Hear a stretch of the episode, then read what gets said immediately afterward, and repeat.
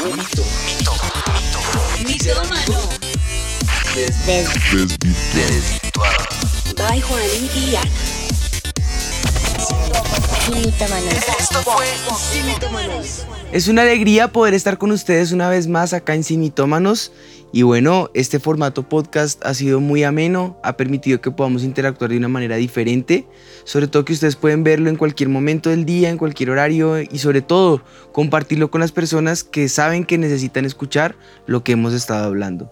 Cada programa ha sido una enseñanza completa y una oportunidad para que podamos compartir juntos y yo creo que este no va a ser la diferencia. Estoy seguro que este nos va a recordar preciosos momentos en el avivamiento. Exacto, yo creo que hoy va a ser un programa muy especial en donde, bueno, muchos son para el alma, otros son para nuestros eh, sentimientos, pero yo creo que este es para nuestro espíritu, para abrir nuestros ojos espirituales y sobre todo porque ha sido como el tema esta semana de lo que el Señor quiere hablarnos en este tiempo, de lo que el Señor nos ha hablado a través de nuestros pastores y por eso hoy queremos reforzar este programa con, con lo que ha pasado y lo que han dicho para que podamos entrar todos en un nuevo tiempo que el Señor ha, decretado y ha declarado para nosotros.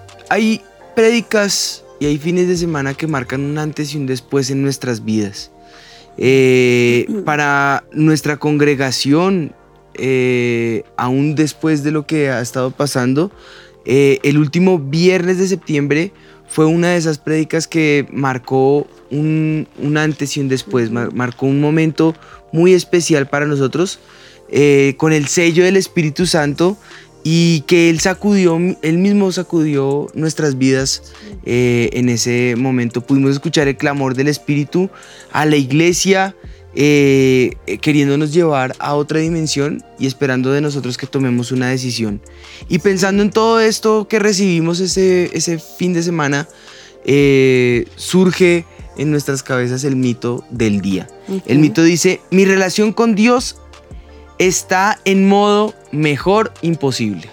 O sea, ya, ya no hay que mejorar nada. De aquí para arriba ya no hay nada, mejor dicho, ya. El cielo. Sí. Bueno, pues, bueno, de lo que el pastor hablaba el fin de semana, eh, es- este último viernes de septiembre, él hablaba y yo creo que todos como que siempre nos metemos en, en cuando hablan de nuevos comienzos, de las promesas, es lo que más queremos recibir, como declarar y, y- y que nos emociona y nos motiva como a decir amén.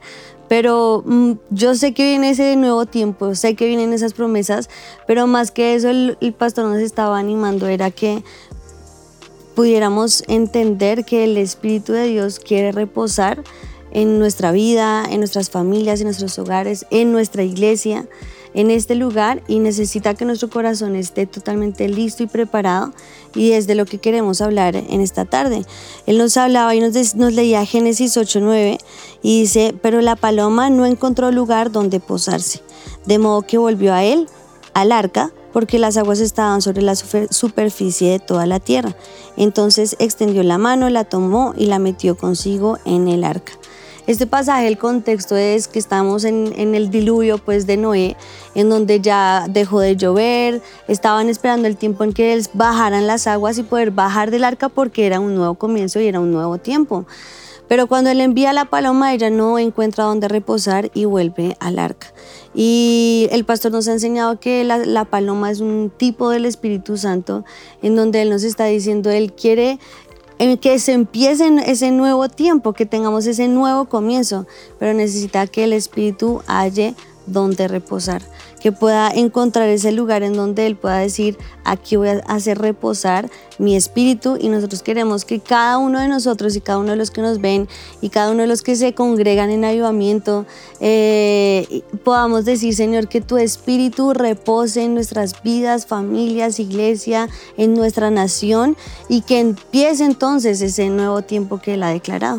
En muchas partes de las escrituras vemos cómo la paloma representa al Espíritu Santo y cómo todos estos pasajes tienen un mensaje particular de aspectos, momentos, intenciones, voz del Espíritu hacia nosotros.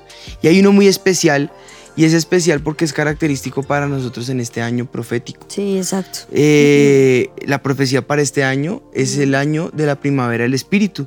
Y recordándonos ese pasaje versus lo que es la analogía del Espíritu buscando dónde reposar y no hallar en dónde, eh, nos decía el pastor que no podemos llegar a esa, a esa primavera porque el Espíritu no ha hallado donde reposar, donde, donde habitar, para que Él pueda hacer reverdecer ese lugar. Y nos recordaba precisamente Cantares 2, 10 al 12. Dice, levántate, oh amiga mía, hermosa mía, y ven, porque aquí ha pasado el invierno, se ha mudado, la lluvia se fue, se han mostrado las flores en la tierra, el tiempo de la canción ha venido y en nuestro país se ha oído la voz de la tórtola. Muchas situaciones a nuestro alrededor nos sacuden. Quizás eh, el, eh, eh, el solo hecho de prender las noticias, agarrar el periódico, la misma pandemia o la pospandemia, ya casi fin de la pandemia, en cualquier momento la Organización Mundial de la Salud tendrá que decretar el fin de la pandemia. Quizás las tormentas alrededor de tu familia, mm, físicas y espirituales, aún las físicas con tantos eh, tornados, huracanes, lluvias, momentos de dificultad, quizás tienes hijos en rebeldía o estás endeudado hasta no decir más, eh, sientes eh, la frustración en muchos de tus sueños que están como detenidos, truncados, represados por la situación económica o la, la razón que sea, terminaste una relación sentimental o de amistad que considerabas importante, pero lo cierto es que cada persona es un mundo con muchos problemas, con batallas, con dificultades, con altos y bajos. Y, lo cierto es que eh, hoy queremos invitarte a no mirar solo esa realidad, sino el nuevo comienzo que se avecina. Tal vez estás como Noé precisamente, en medio de una realidad, en medio de la incertidumbre, en medio de la barca, eh, en la mitad de la marea, buscando tal vez que ese momento de diluvio pasara y ver cómo reposar, pues yo creo que es el momento donde se, se avecina un nuevo comienzo. Y ese nuevo comienzo está marcado por la realidad del Espíritu. Y yo creo que ese fue el grito en el cielo este, eh, este último fin de semana de septiembre. Y bueno, mira lo que dice Hechos 31.4 que eh, estaban todos reunidos esperando que el Espíritu Santo reposara después de que Jesús había ascendido al cielo. Y dice, cuando hubieron orado, el lugar en que estaban congregados, congregados tembló y todos fueron llenos del Espíritu Santo y hablaban con denuedo la palabra de Dios. Y yo creo que el Señor está decretando ese nuevo tiempo y ese nuevo comienzo, y lo que tú precisamente estabas hablando ahorita de que sea el fin del invierno y empiece esa primavera del Espíritu. Pero el pastor nos decía algo que yo creo que es lo más importante para nosotros, porque nosotros entramos en la palabra este año de la primavera y lo creemos. Y yo sé que todos a eso es muy fácil decir amén. Pero lo que nos cuesta más decir amén es a la parte más importante que el pastor nos hablaba. Y era que para poder vivir un avivamiento tenemos que primero vivir un arrepentimiento genuino en nuestros corazones, que podamos humillarnos delante del Señor, que podamos clamar juntos por ese avivamiento. Todos los avivamientos que uno estudia en la Biblia siempre sucedieron por ese arrepentimiento. Podemos, clamor. Podemos ver, digamos, el de Nehemías y Esdras, cuando les le, ah, dice la palabra que cuando les, les abrieron las escrituras y empezaron a leerlas, todos lloraban, se rasgaban porque sabían que no habían cumplido la palabra. Fue un momento de, extrema lectura de la ley. Eh, hicieron incluso grupos de, lectura. Y, personas pusieron eh, a los escribas, que un escriba hoy día es mm, el docto más docto que hay en las escrituras, para que alrededor de ellos les explicara, lo que no podían entender. Y, cuando la entendieron, hicieron cuenta que se habían apartado del Señor y que cuál era el juicio que venía por apartarse del Señor. se arrepintieron y ahí empezó un gran avivamiento. Pero siempre un gran avivamiento empieza con ese arrepentimiento. Y sabemos que algo está a punto de suceder por eso, porque el Señor nos está llamando a un arrepentimiento. Nos está llamando a que nosotros podamos entregar nuestro corazón delante del Señor, a que te puedas humillar delante de Él, a que puedas decidir de todo corazón, decir, Señor, claro, me, equivoco mil veces, somos eh, pecadores por naturaleza, pero en nuestro corazón la decisión está de poder seguirte, amarte, servirte y estar listos con ese arrepentimiento para ese nuevo tiempo que Él va a traer. Y la pregunta es dónde Él puede reposar su pie, porque el texto en otra versión decía que no hay dónde reposar sus pies. eh, acá dice dónde posar, pero eh, reposar sus pies. De, hecho, la parte gráfica es, importante. Y donde Él puede hacer reposar sus pies, donde Él quiere habitar, donde Él quiere descansar, eh, con quién el Espíritu de Dios puede morar.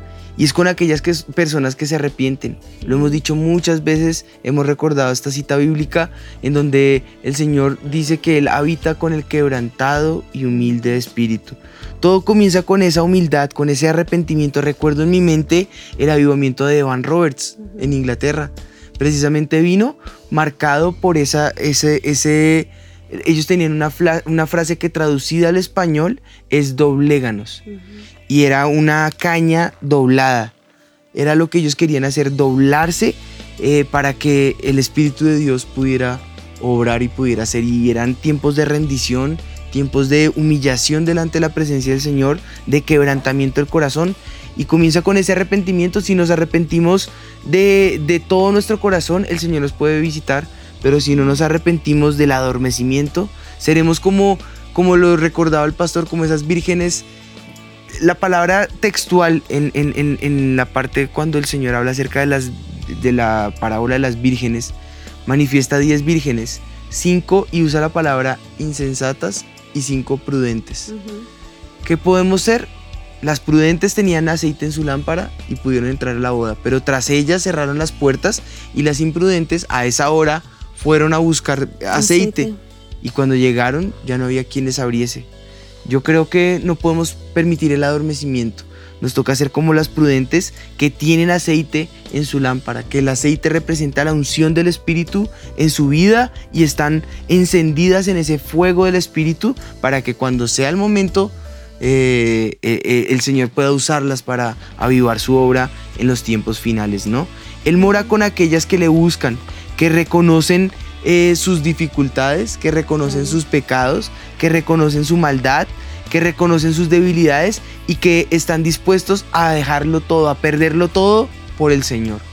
A, entender que la prioridad es el Espíritu de Dios. Porque no se trata de una perfección que sabemos que nunca vamos a conseguir, pero sí una búsqueda de esa santidad constante en el Señor. Y entonces, ¿qué cosas busca el Espíritu de Dios de esa, de esa persona que le, que le busque? Precisamente que le busque compasión, ¿no? Eh, si, si, nos arrepentimos, Él nos va a restaurar todo. Es lo que podemos recordar de la prédica. También podemos recordar que Él nos restituirá, porque una cosa es restaurar y otra cosa es restituir. Restaurar es restaurar una relación, restaurar eh, la posición que tenías, pero restituir... Que vuelva a estar como estaba antes. Exacto. Y, y, me quedo así como pensativo porque me acuerdo de la lámpara eh, o eh, eh, el, alfarero, ¿no? Cuando está resquebrajada, esa puede volverse a moldear, puede volver a tomar forma en, las manos del Señor y, restaurar esa, esas grieticas que están allí rotas. Pero restituir es devolver lo que el diablo nos quitó. Y al doble. Y con Job se ve que la restitución siempre es al doble, ¿no?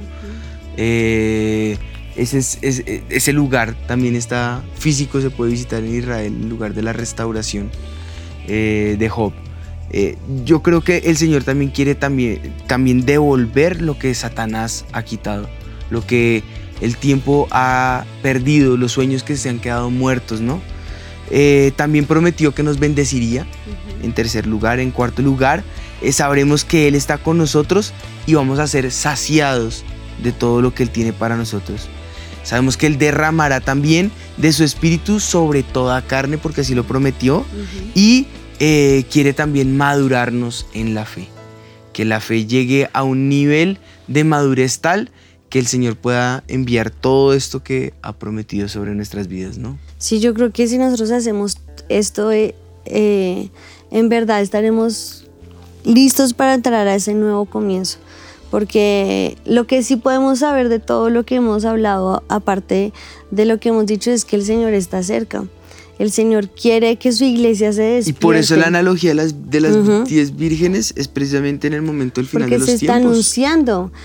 si ustedes leen la parábola, eh, anuncian que el novio está cerca.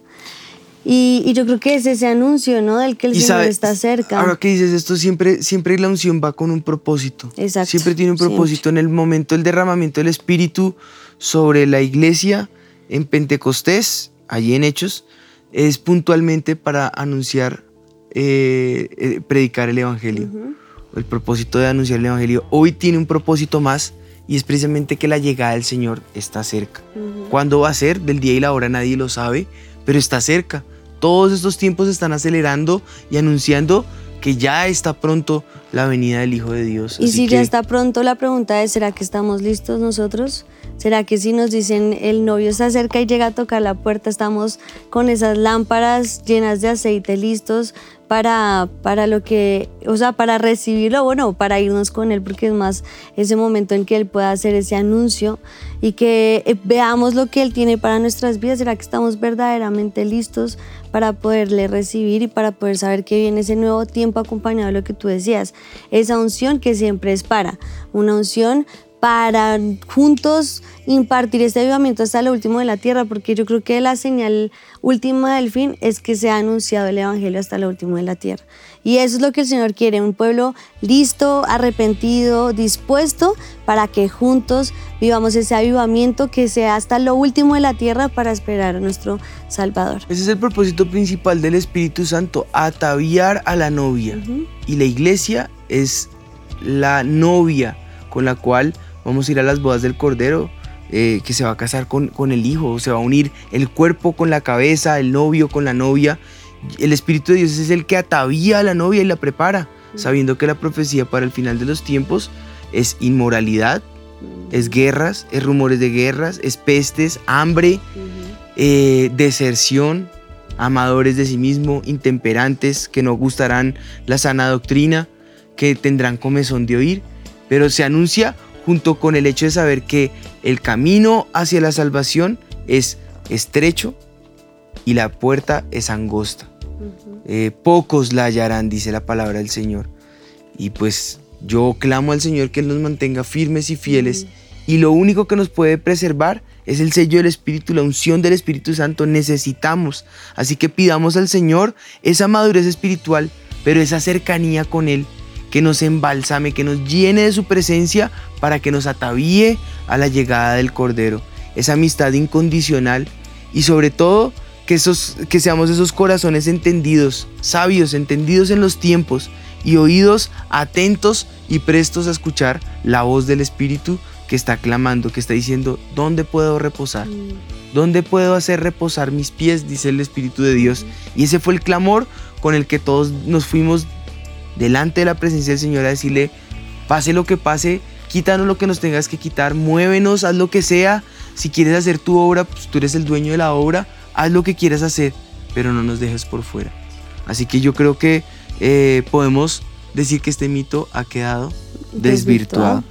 Eh, recordemos el mito, mi relación con Dios eh, está en modo mejor imposible. Mm. Y yo creo que es el momento de poderle decir, Señor, queremos más.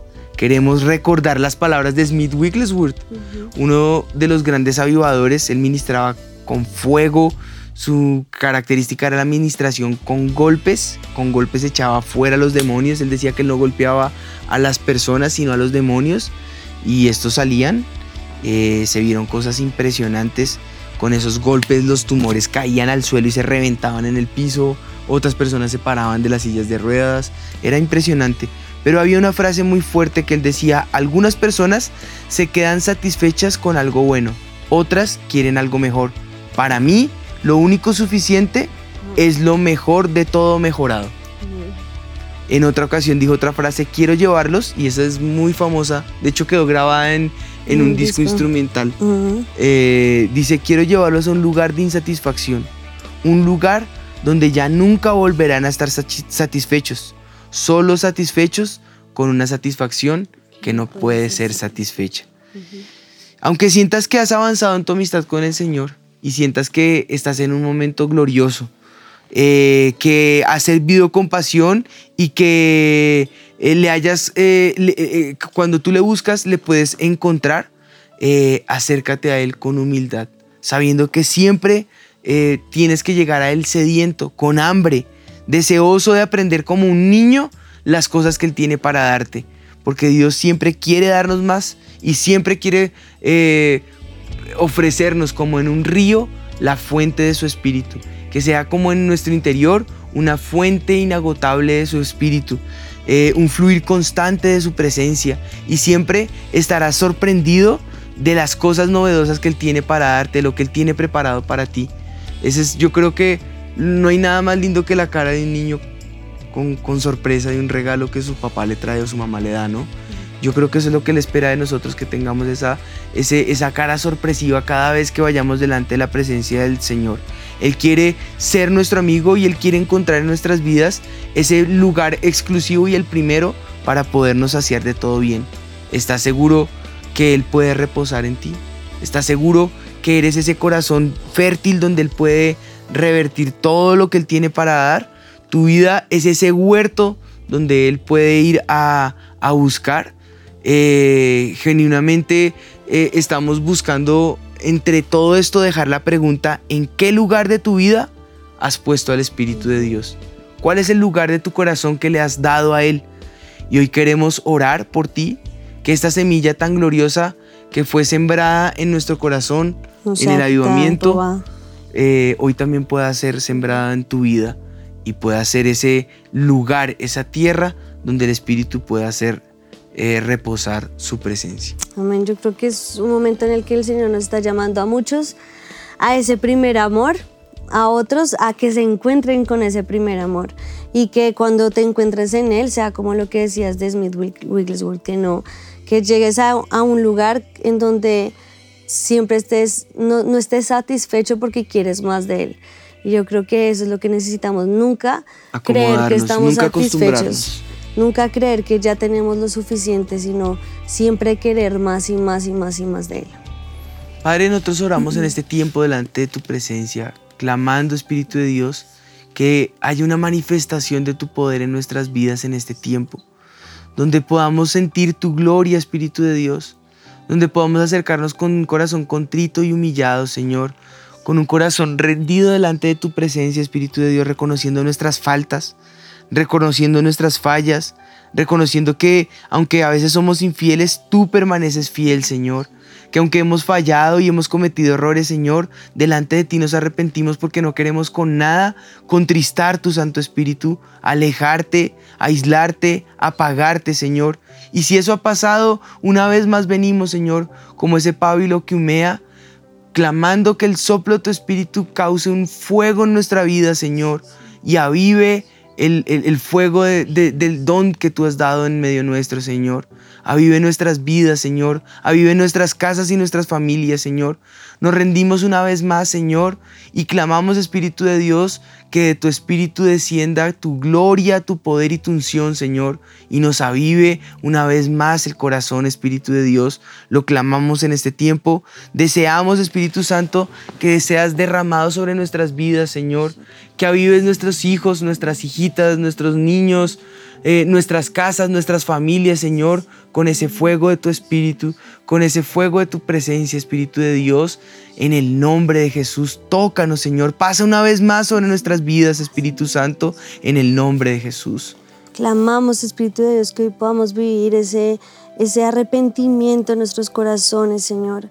Que hoy todos los que nos están escuchando se unan a este clamor de decir, Espíritu de Dios, reposa sobre nuestras vidas, Señor. Queremos volver a ese primer amor, Señor, saber que tú estás en medio nuestro, Espíritu de Dios, que que puedas alejar de nosotros la maldad, el pecado, lo que hemos hecho delante de ti que está mal, Señor, y que estas cosas no te alejen, sino que podamos llegar a ese arrepentimiento genuino y de corazón para vivir este nuevo tiempo, Señor, para declarar esa primavera del Espíritu sobre nuestras vidas, sobre nuestra iglesia, sobre nuestra nación, Señor, y sobre cada uno de los que están hoy conectados, Señor, que sea como en el Pentecostés, que estemos unánimes juntos clamando este tiempo para que tu espíritu repose sobre nuestras vidas. En el nombre de Jesús, Señor. Gracias te damos, Señor. Gracias, porque sabemos que en ti hay misericordia, hay perdón, hay reconciliación, Señor. Y sabemos que si nos acercamos a ti, tú te acercas a nosotros. Si te buscamos, te vamos a encontrar. Si te llamamos, tú nos vas a abrir, Señor. Si te pedimos, Señor, tú nos vas a dar. Y yo clamo que, que como dice precisamente ese, ese, ese, esa porción de tu palabra en Lucas, dice que cuanto más, si nosotros siendo malos sabemos dar buenas cosas a nuestros hijos, cuanto más tú darás al Espíritu Santo al que lo pidas, Señor. Y hoy pedimos al Espíritu de Dios, apelamos a ti, Espíritu de Dios, que podamos ser marcados por ti, llenos de tu Espíritu y sellados por ti, Señor. Renuévanos, Señor. Refrescanos, Señor. Muda nuestro corazón a un nuevo tiempo, Señor, en el nombre de Jesús. Pero no pases por encima nuestro y nos dejes por fuera de esta preciosa bendición de ser llenos de tu Espíritu, Señor. En el nombre de Jesús te damos gracias. Amén y amén. Amén. Pues bueno, para cerrar queremos darles eh, la oportunidad que vayan y visiten esta prédica, la última del viernes de eh, septiembre, el último viernes de septiembre. La dejamos ahí. Ustedes la pueden visitar. Eh, la pueden mirar, denle clic acá. Por ahí aparecerá en algún ahí, lugar. Ahí está. Y ustedes la van a, la van a poder disfrutar la, la pueden poner allí en familia, en casa y recordar estos tiempos de unción allí en el avivamiento. Nos vemos en ocho días. Eh, ustedes van a poder ver fresco eh, el nuevo Sin Mitómanos eh, que será publicado. Sin embargo, lo pueden escuchar y ver cuantas veces quieran en el momento en que sea oportuno para ustedes. Esto fue Sin, Mitómanos.